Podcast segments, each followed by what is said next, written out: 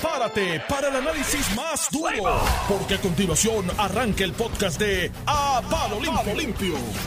A palo limpio, estamos aquí, se acabó el abuso, estamos bien, estamos vivos y saludables y encantados de estar aquí. Ah, Normando Valentín, mira, tú sabes. Buenos días. ¿Tú sabes lo que pasa? Zumba, zumba lo que tú me zumbaste ahí, la filosofada esa. Esto, esto está aquí en uno de los periódicos, dice el cerebro puede seguir consejos, pero el corazón no. Mm. Uy, el amor al no tener geografía no conoce fronteras. Se lo dijo Truman Capote. Escapotado. Uno de los... Imagínate, decirle eso a Normando, que ha sido un hombre entregado al amor. Sí, Sí. pero viste que se tiró al medio. el Totalmente amoroso. Sí. La capacidad de amor es una Eh, cosa, de amar es una cosa infinita. Pero hay personas que dan mucho amor. Ayer yo tuve la oportunidad de estar en Caguas, que anunciaron la remodelación del estadio Sola Morales. Ayer ahora. Lo que no viene, sí. viene, que es otra cosa, ¿no? Ah, ahora, yo soy criollo en el sí, sí, sí, porque ahora, Solá. para los que hablan de la eficacia y la eficiencia de los Federicos, los Cocorocos, FEMA, ahora, tres años y un mes después del paso de Irma y María, es que está desembolsando los chavos.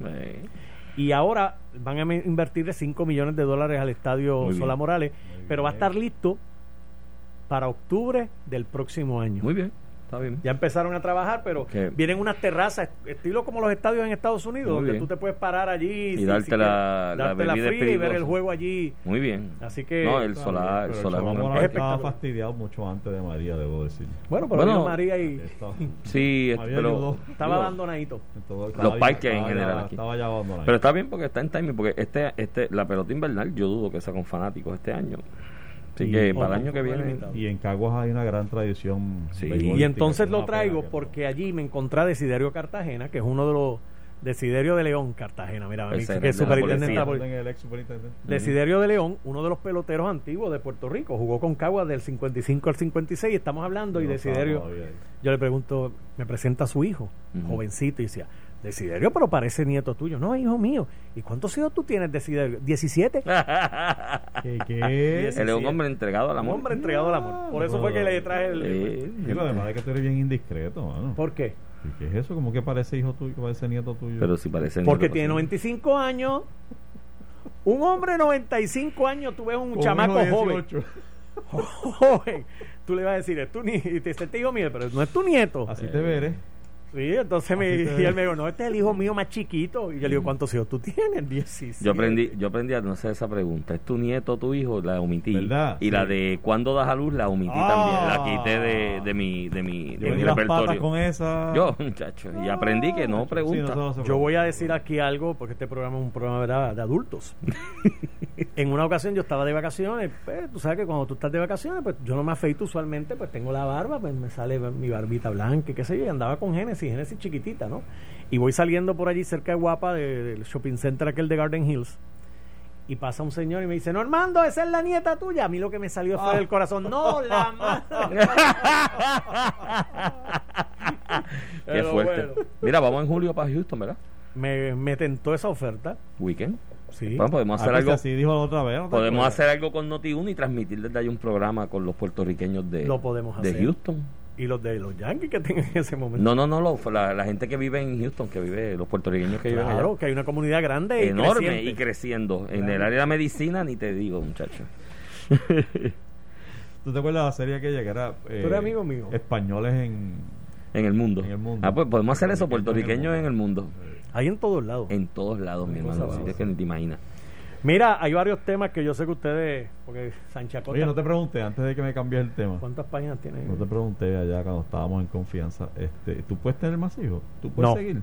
Ah, ya, ya tú Cerraste esa cerraste, la Sí, fábrica y abriste nació- un parque de diversiones. Cuando an- anunció Genesis, este, nació Genesis, Glenda le cortó los fondos a esa 936. ¿Ah, sí? ¿Ah, sí? Ah, pues Una de las exigencias. Entonces lo Mira cómo increíble. lo pone, mano. No. Un fondo a las 9.36. Tú sabes que yo estaba en esa línea dos veces, en, en la línea de la muerte ahí, en dos ocasiones y me he rajado última hora. Pues no, ¿Qué, eso es muy qué? mal. Me da Lo un peor que has hecho. Me da un susto. No, ¿Pero es lo mejor que eso? puede- No, muy mal de tu parte. Sí, lo mejor que ha podido pasar. Da, da el paso, da el paso. Claro, lo que pasa es que Mira, ahí está el entonces jefe mandándonos a callar que no ella dice de vez, de vez en cuando de que ay, yo me hubiese quedado con las ganas de, de- de tener otro. Pero Sí. Es reversible. Sí, sí, chacho, pero Sí, no, vale pero como en el- 20 mil pesos. Pero en el caso mío Digo, y si tienes ya seis, no. de fue de cauterizado. Ah, de verdad. Sí, no, lo mío fue lo drástico. No, yo, Sí, estaba- yo yo- también. dos ocasiones, pero me, me, No, pero aún me esa es revertible. De verdad. Pero vale, vale. Pero Sánchez Acosta, yo ya No, que estoy no, reparando no, a 50, no, me voy a meter en esa aventura No, para que no, no. a la edad de Desiderio León. me- exacto. Espere los nietos y olvídese del Sí, resto. sí, es fuerte, fuerte. Ay, Dios mío. Mira, Mira, ¿qué es, lo, qué es lo que hay?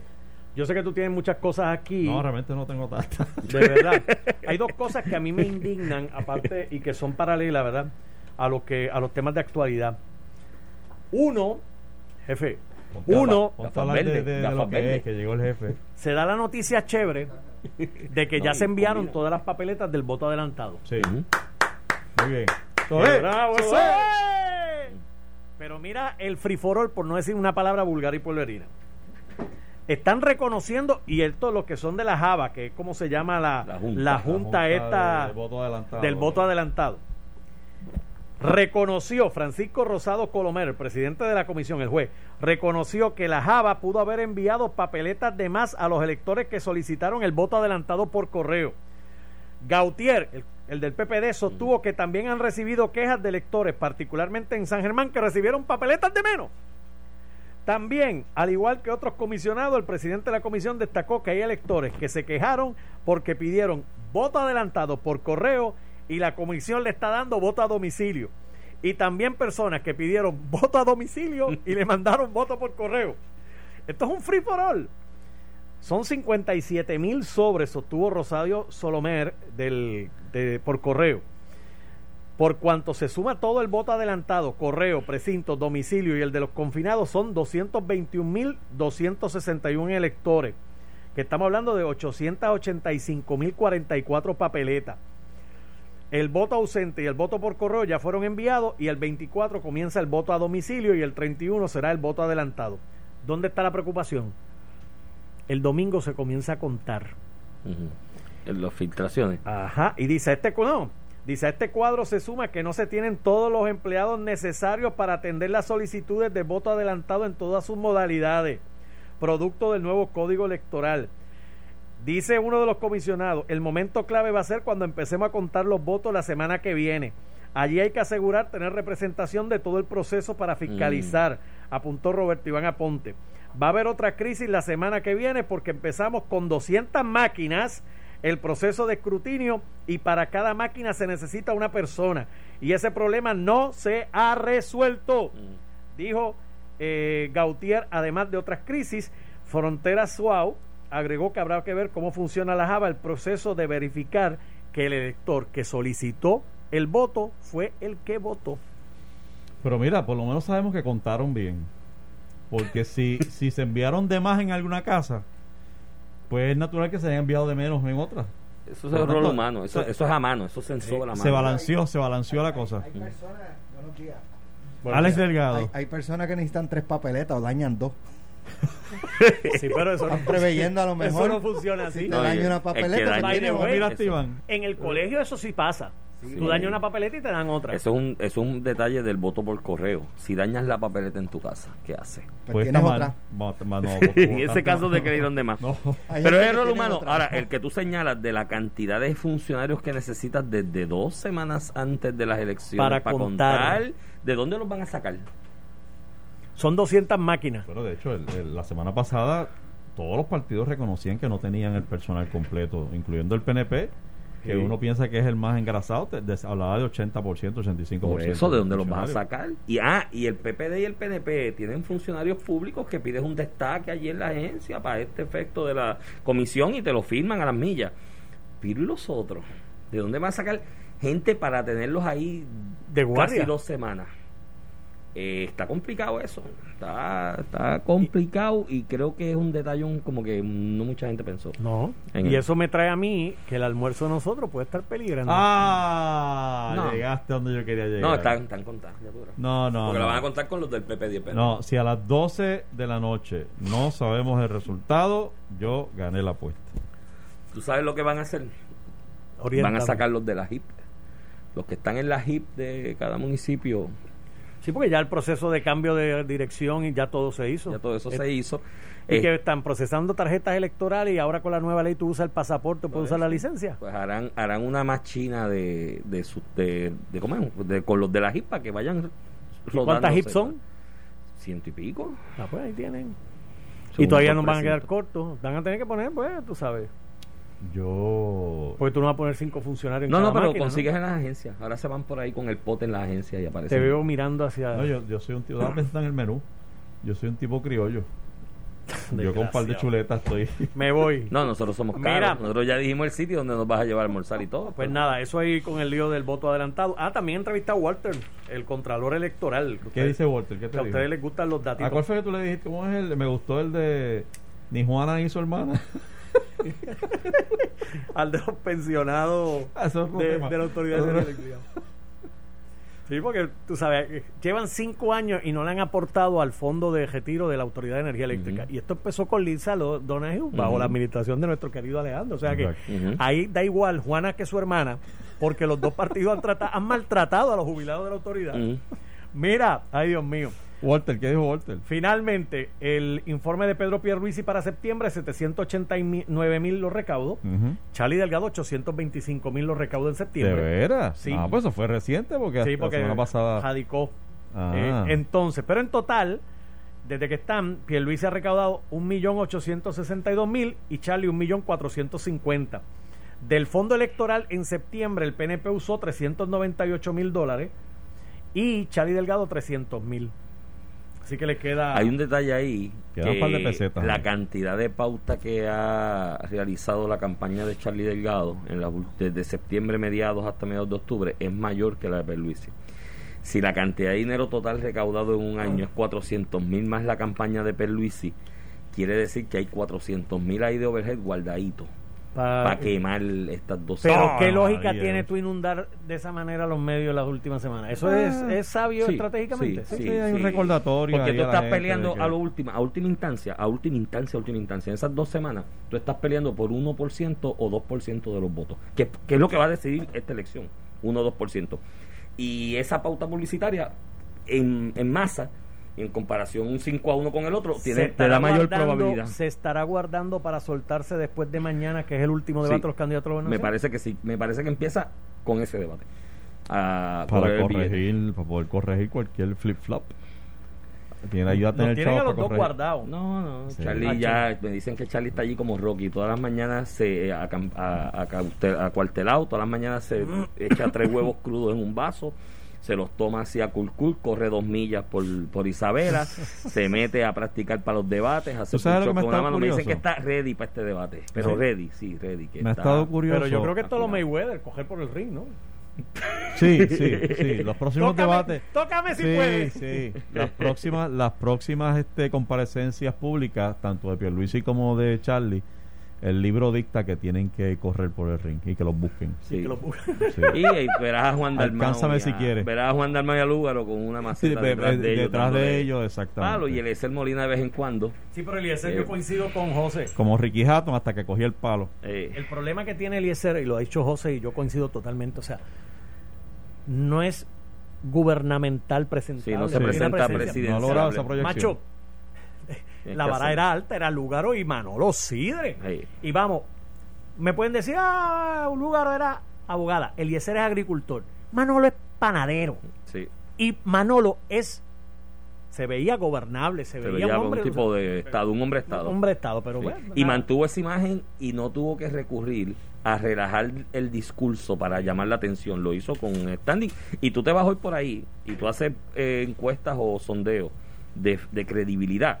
Y todavía la credibilidad que planteó Manolo en esa campaña perdura. Y la mezquindad de un nuevo movimiento emergente es ni siquiera consultarlo, invitarlo si le interesaba formar Oye, parte y ser parte tú- no, no, de no, una no es posición y ofertarlo para una posición No- no de es. senador, representante, alcalde. Mira, pillo no es tan mismo. solo eso, es que hubo expresiones públicas de gente de ese movimiento emergente que dijo, yo nunca lo quise invitar porque qué sé yo qué rayo.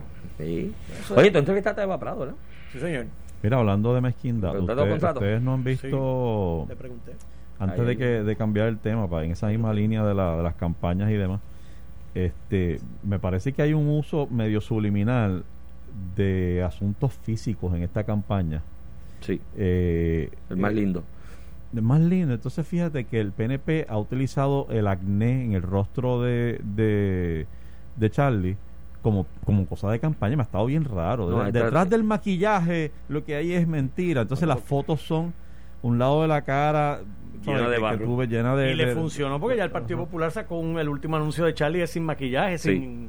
Sí, porque y entonces era el- la segunda y el Partido transformación. Popular entonces tiene transformación. utiliza la cara de, de Pierluisi con la tú sabes la, la la boca cómo se llama esto la comisura eh? los labios que, que- que coge- caen como para abajo que, que terminan como abajo así entonces lo- los exageran un poco Sí. y ponen las fotos donde aparece así como Sí, un viejito como si fuera un viejito masticando sin dientes este y me, me ha estado curioso me ha estado curioso que, que ambos estén- hayan recurrido a esa bobería eh, a esta altura, mano, porque yo, ¿verdad? Este, desde el 92, cuando, cuando Rosselló se puso aquellos pantaloncitos cortos. Eh, yo no veía el uso de la de rasgos físicos como parte de la campaña eh, po- política aquí. tú, tú vendes tú vendes un candidato en esa parte del marketing político de lo que es la publicidad. Estás como diciendo, este es más feo que el mío. Sí, eh, en esa parte del marketing político de la publicidad visual, de lo que es televisión ¿no? y video, tú vendes el candidato como vendes un refresco o vendes una cerveza. El aspecto, ¿sabes? Sí. Esto es, es bastante, no voy a un tratado de esta vaina aquí, pero el aspecto sexual psicológico que está en el subconsciente que Freud Ujú. mente, mi gente lo estudiaron y, lo, y, hay, y hay- hay tesis de eso. Siempre está ahí. Entonces tú vendes el producto apelando a ese a ese a ese aspe- aspecto subliminal de la sexualidad no yo recuerdo cuando el junte soberanista ¿te acuerdas del junte soberanista en el plebiscito del 2017 que pusieron frente a la mesa a Juan Dalmau, a Lúgaro y a Natal. Fueron los tres que pusieron. Con uno de los ideólogos de esa de ese embeleco Sí. yo le decía, pero mira, hay una gente ahí que le está, los están mandando para Rayfield que han, llevan años de lucha en esto y son voces de greve y me dicen, no, pero hay que poner los tres lindos Sí, al frente porque sí. eso, eso es lo que vende, ¿me entiendes? Eh, y eso está ahí, eso es un detalle, y tienes toda la razón, con lo de Charlie han hecho eso, y de hecho hay un meme buenísimo que dice, la segunda transformación de Charlie es Charlie sin maquillaje y después con Sí, maquillaje. sí, o sea, hay, hay una hay una burla implícita Sí, sí. en ambas campañas. Pero tiene que ver con eso, con el cómo reacciona. Eso de anuncio, eso activa el subconsciente. O sea, a nadie le Sí. importa el mensaje a la larga. Ese anuncio de, Sí, de Mira, Yo ahora mismo no recuerdo el contenido del mensaje, recuerdo que se están burlando de, de algo del- Sí. del rostro del otro. el anuncio de Rivera Chat con la descarga, que hemos analizado que quizás no le gana mucho, porque que, pues, Rivera que, hoy hoy Noti1 eh, eh, publica un editorial de montones de expresiones del, del, del presidente del Senado tirándole pero con A todo el mundo. toda la tierra a Pedro Pierluisi Sí, sí. y entonces luego aparece ahora con la misma energía y ese es el mejor candidato Por eso las noticias cambian. exacto Eh, pero ese anuncio, más allá de la locución de Rivera Chat, que todo el mundo me imagino que la dice "Ay, de nuevo, porque ya lo han visto mil veces y lo vieron en la primaria también, que no fue efectivo. Al final termina con la caricatura esa de Perluisi con la cara así, como haciendo ese gesto. Yo te aseguro a ti que activa más al subconsciente del que está viendo el anuncio esa caricatura al final. la imagen sí sí cierto. Y es así, funciona así. Y por eso te digo que, eh, y, y lo engancho con lo que hablamos primero, si tú pautas 5 a 1 en las últimas dos semanas, tus probabilidades de captar ese por ciento de voto que estás buscando es enorme. Porque son cosas subconscientes. Se las que quedan no- ahí. eh, eh, la gente actúa por emoción y tú estás peleando por un 2% de los votos. Que entre más pautades, más posibilidad tienes de hacerle clic de momento cuando lo vio. Pero mira, hablando de cosas que hacen clic y cosas que hacen un clic a veces negativo y que pueden dejar una mala impresión de cara a una, a una elección donde estamos buscando de qué información agarrarnos para poder eh, ejercer ese derecho al voto de manera informada, pues ayer finalmente el Senado decidió entregar y publicar la información de los empleados, es decir, su, sus nombres y su salario, su puesto y demás. Eh, y la información que salió no va a ser recordada con mucho cariño por muchos electores, especialmente aquellos que estuvieron, Iván, y amigos que nos escuchan. Yo recuerdo las filas interminables eh, frente al Departamento del Trabajo, luego en el, en el centro de convenciones, de gente que no había cobrado un centavo de las ayudas necesarias para sobrevivir durante el- el grueso y el momento más difícil de la pandemia eh, esperando el PUA, buscando que si punto controvertible, que si punto esto, que si no me pagan, que si me pagaron menos. Y, y de momento pues publican una lista de, de beneficios y salarios que de verdad que, que, estoy seguro que muchos de ellos van a resentir mucho, eh, y lo resiente cualquiera, ¿no? Pero, pero aquí hay un sector tan oprimido, Iván. Aquí hay un sector, de hecho, no, fíjate un sector, esto es un país en quiebra, Y, y es literalmente en quiebra, o Y sea, estamos pobre. en un proceso de quiebra. Y pobre. Un 60%, pobre. 60 y pico es pobre. Si, de, si algo reveló María y sus vientos, fue precisamente la gran pobreza que existe en Puerto Rico. Y asístele, añádele a ese el, los, de los terremotos eh, y, y ahora la pandemia, que lo que hacen es, esas crisis lo que hacen es revelar aún más la pobreza que hay, en- que hay aquí en Puerto Rico. Y ante esa pobreza, pues ver esos números no deja de espantar y molestar. Así que es una información que salió ahí. eh, Estamos hablando del, del pleito que radicó la licenciada Bea Prados, candidata al distrito 3 de San Juan, de, Victoria. Ciudadana, Ujú. precinto 4. 3, Distrito 3. ujú. este y, y bueno, hay, hay un sinnúmero de información. Se destaca, por supuesto, la persona que más gana, que es la directora de la Oficina de Asuntos Federales que del Senado, que gana sobre 13.730 dólares mensuales. Hermano, aquí hay gente que no, aquí hay maestros que no ganan eso. No, no, no. no. 13.730 mensuales, que no los ganan en un No, año. No, no, no, por eso. Bueno, sí. Este es el salario de alguna gente anual. si tú estás al Y mínimo. esta señora se lo hace al mes. Si tú estás al mínimo, tú vas a estar rondando los 12 mil dólares, 13 mil dólares. Porque son 1080, 13 mil dólares al año. Este. Y yo supongo que esta persona es la que la que dirige la oficina aquella que el presidente del Senado abrió en, en Washington. ¿Te acuerdas que abrieron una oficina en Washington Que y la inauguraron funcionó. con, con bombos y funcionó para platillos?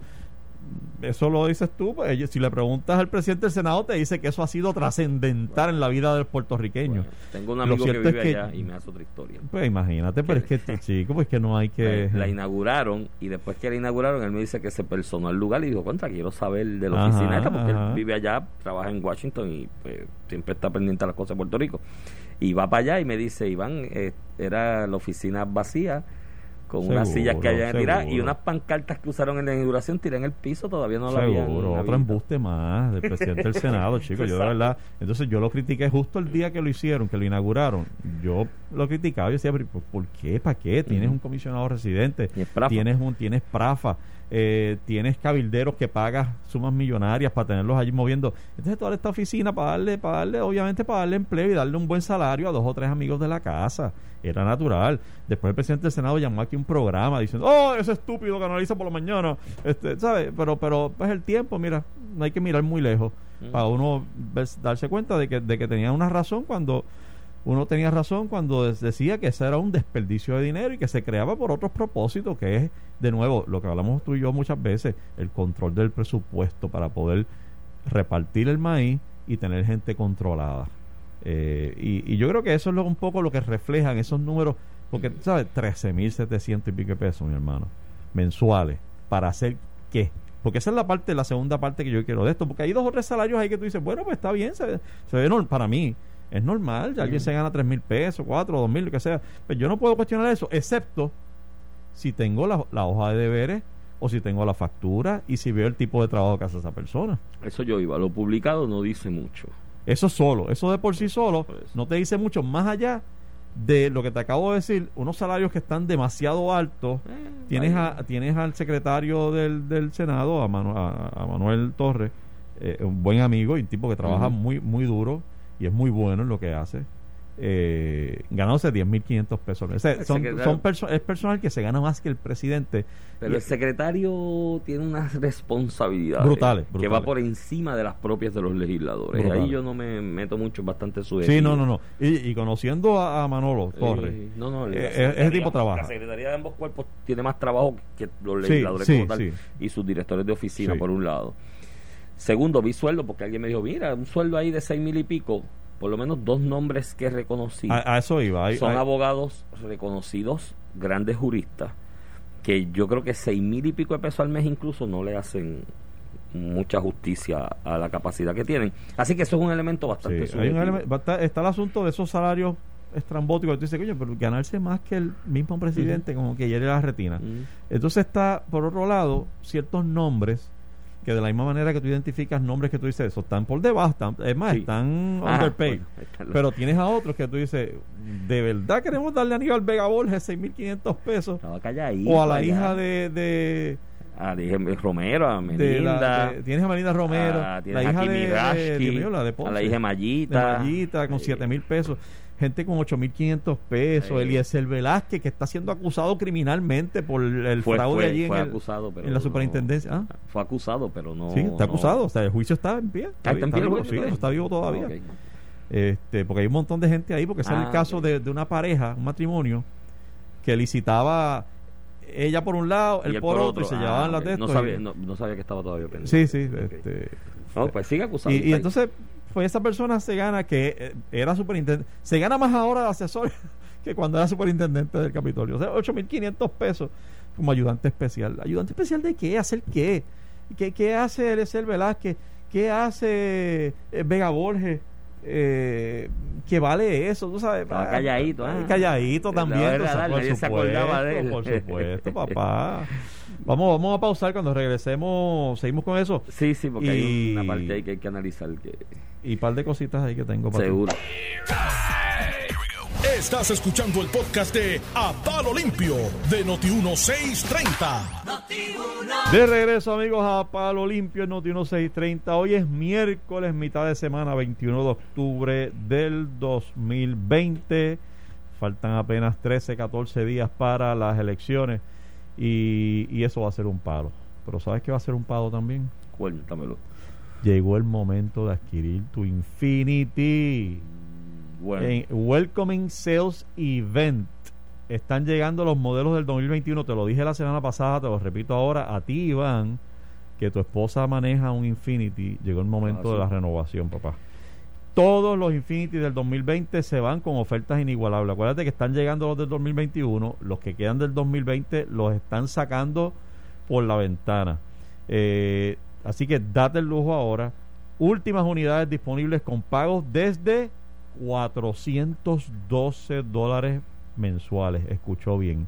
400 dólares mensuales, un Infinity, hermano mío. Y bonos hasta 12 mil dólares también, para Mira para allá. completar. mira para allá. Así que llama ahora, llama ahora a Infinity en San Juan 787-419-1148. 419-1148. Y a los amigos del sur, allá en Ponce, saludos a ellos, 787-303-1156. 303-1156 para que hagas tu cita hoy o por internet a www.ambarinfinity.com. Ambarinfinity.com. Llama ahora, una oferta inigualable, no te lo pierdas. De hecho, eh, Infinity en la categoría de Luxury Cars tiene unas líneas espectacularmente bonitas, equipado hasta home, unas garantías enormes, son 4 años y 60 mil millas y a unos precios bien accesibles. En mi casa pudimos comprar uno con lo pelado que estamos. Ay, no te hagas. Sí, no te pudimos hagas. comprar un Infinity con lo pelado que estamos porque eh, es un Luxury Car de buen precio y tremenda máquina. Imagínate, 412 mensuales. No, es una máquina. Pero mira, este, regresando acá, Iván, te redondeo el tema para escucharte.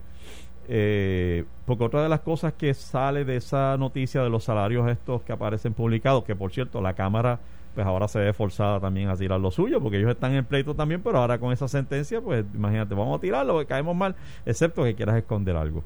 Pero en el caso del Senado, que son los que ya se divulgaron, pues también tú ves una inconsistencia crasa, pero crasa, en cuanto a, a la distribución del dinero, es decir, en función de las funciones. Tú puedes tener una persona que hace exactamente lo mismo, ganándose 6 mil pesos, y otra ganándose 2 mil pesos. Y hacen exactamente lo mismo.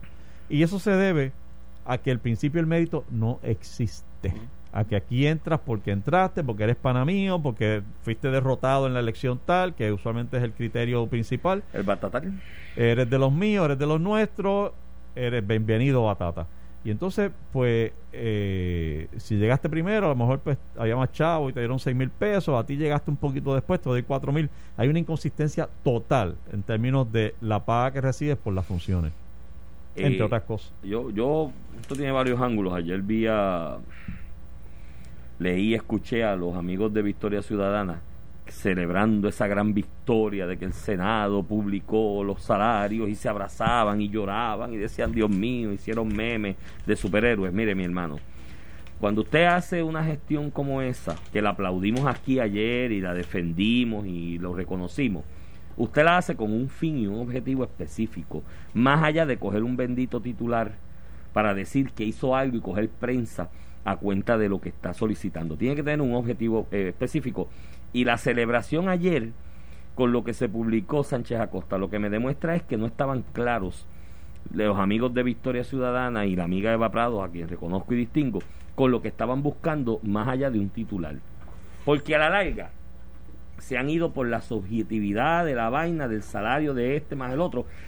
Expresiones tan elitistas como que, ah, un conserje se gana 2.500 pesos y un maestro 1.700, eso es elitista. Conserje tiene derecho a ganarse esos 2.500 pesos. Lo que hay que decir es, pues, dale más a los maestros. ¿Y cuál es el proyecto para darle más a los maestros? Dos, no le dieron nada. Le publicaron los salarios hasta septiembre del 2019. Que ahí no se mire, mi hermano. Usted sabe cuándo es la jauja allí de los salarios de trabajo. En el año elecciones y primarias. Que hacen el recluting de las avanzadas y de los paquineros y de todo. En ese año los cogieron de tontejo y están celebrando. Y tres, no he escuchado a nadie, más allá de la cuestión subjetiva, vuelvo y te repito, si este salario es más alto, entrar en el detalle del verdadero problema. No hay una, no hay un plan de clasificación de puestos en Ese la legislatura. Ese, ese es el punto que Tienes estaba- 10 personas en el mismo puesto, con distintos salarios, duplicando funciones, haciendo las mismas funciones. Ese es el detalle. Ese era el objetivo de esto. Uno de los objetivos que conseguir eso. Empezar a exigir en medio de la discusión de la campaña que haya un bendito plan de clasificación de los, tra- de los puestos de trabajo en la legislatura, porque no lo hay. Y uniformarlos en el gobierno, uniformarlos en el gobierno, aunque haya que quitarle salario a gente que está, que está sobrepaga en posiciones. Pero no lo van a hacer porque todo es voto. Si la Junta aquí no se ajusta los pantalones y lo hacen desde la Junta, esta gente no lo va a hacer ninguno. Trajiste un punto bien importante. Yo creo que eh, eh, el, pa- el primer paso, el paso de Eva Prado, es un primer paso importante para primero denunciar la falta de transparencia que hay realmente en esta, en esta clase política, eh, o por lo menos del presidente del Senado. Y, y, y, y por otro lado, abre la puerta a que entonces institucionalmente la Junta de Supervisión Fiscal pueda entrar y decir vamos a, vamos a uniformar esto, porque aquí no hay ni siquiera sistema de clasificación, no hay uniformidad en la paga, hay personas que se están ganando y hay que evaluar si las funciones que están realizando realmente las están haciendo y si valen lo que lo que lo que se le está pagando. Y si no las estás duplicando, ¿para qué vas a tener 10 personas Pues, haciendo lo mismo? Exactamente. Yo creo que yo creo que Eva Prados abrió la puerta, le toca a la Junta entrar porque no lo puede hacer un ciudadano normal porque Sí, entonces sí, vas a ella gastar vas a gastar un dineral en No, el, en el pero ella también. No, Ella pero ella, también los aparte del que ella entra como ciudadana, ella está gastando de su dinero personal para poder hacer esto, que por cierto, esa, es- ese, yo creo que esa es la, la personal, gran de victoria que tú dices que estaban celebrando, yo, yo desconozco cuánto celebraron o dejaron de celebrar, pero, pero la gran victoria de esta gestión realizada por Eva Prado es desnudar la, la falsedad, la hipocresía de una clase política que hace un año, en agosto del 2019, aprobaba una ley, la ley de transparencia, imagínate, claro. transparencia y acceso expedito a la información, dice el Lo título. Y es que la exposición de motivos dice precisamente para que el ciudadano no pase por la vergüenza de tener que ir al tribunal a litigar para accesar a la información. Y hay que ir a litigar. Y hay que ir a litigar. Digo, En menos de un año después yo creo- yo hay creo- que ir a litigar. Y hay una y no solo hay que litigar, hay una resistencia del político. Y ayer mismo escuchaba yo un anuncio de campaña del presidente del Senado donde hace énfasis en la palabra transparencia. Hemos liti- li- hemos gobernado con una transparencia única. Hermano, eh, tú sabes, yo, creo yo que- creo que, digo, ese es el beneficio yo- que tenemos de, de desenmascarar la hipocresía A la larga, de, y te dejo esa por ahí porque con eso nos vamos. Sí. Y mañana lo analizamos. Yo creo que Rivera la publicó a propósito y no reconsideró porque le quería dar una picada de ojo a Perluisi, pero te la dejo ahí para que Uy. la analicemos mañana. Uy, Nos vemos. mañana te espero con ansias locas. Esto fue el podcast de A, A- Palo Limpio de Noti1630. Dale play a tu podcast favorito a través de Apple Podcasts, Spotify, Google Podcasts, Stitcher y notiuno.com.